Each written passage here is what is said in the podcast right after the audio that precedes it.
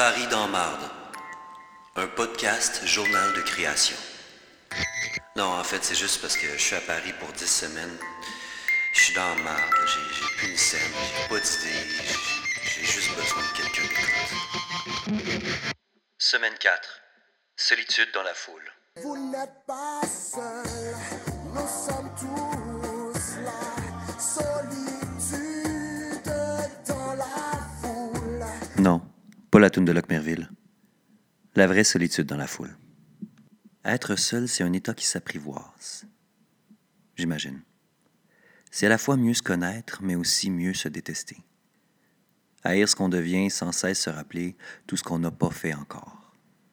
Scroller son fil Facebook puis voir les réussites de chacun, les jalouser, les envier. Se rendre compte que l'amitié et la famille, c'est vraiment important. Mais rien faire de plus pour garder les liens forts. Avoir constamment envie d'appeler ses amis, mais il est toujours trop tôt ou trop tard à Montréal dans ces moments-là. C'est quand je me sens loin que je me rends compte que je fais pas assez attention aux gens que j'aime. Tu sais, j'ai pas d'amis à Paris, seulement des connaissances. Bon, j'ai quelques amis, mais les circonstances ont fait que on s'est éloigné puis que maintenant ils sont devenus des connaissances. Je me promène partout dans la rue en espérant croiser quelqu'un. Une connaissance de Paris, un Québécois en vacances, un comédien avec qui j'ai déjà travaillé.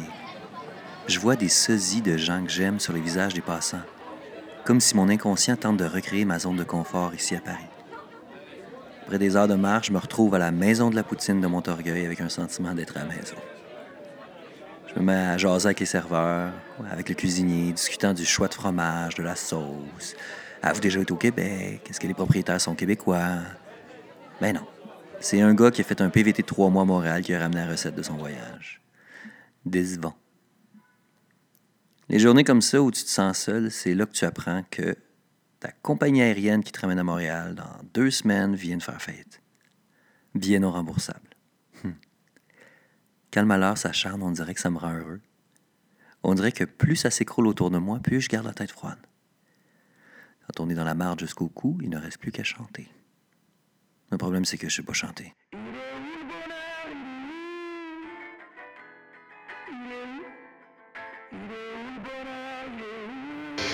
Hey, fuck you, Christophe.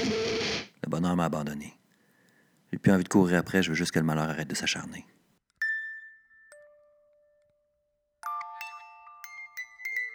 Mais je suis là, moi.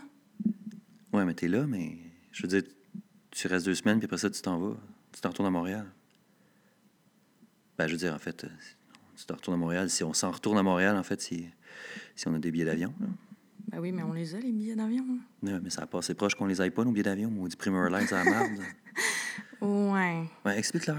OK, ben en fait, c'est qu'on a acheté nos billets de retour, ça fait quoi? Deux mois, mettons? Puis trois jours avant que j'arrive, je me rends compte que la compagnie a juste fait faillite, sans dire à ses usagers. Mais tu sais, en même temps, je comprends, là, quand tu fais faillite, t'as pas vraiment envie de le dire à tout le monde. là.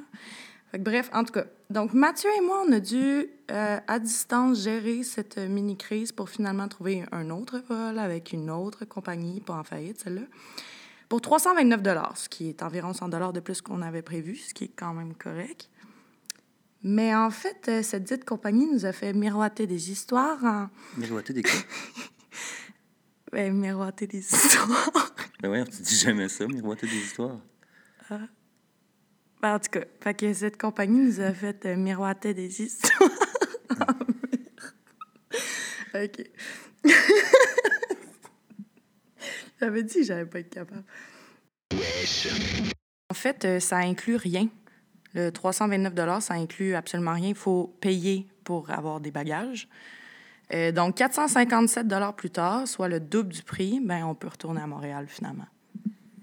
Ouais. Ben oui, je vais retourner à Montréal euh, pendant une semaine avec Sarah, donc euh, pour aller faire un spectacle, mais euh, ça va faire du bien, je pense, de retourner à Montréal.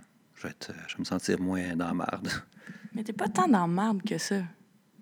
Pourquoi tu dis ça?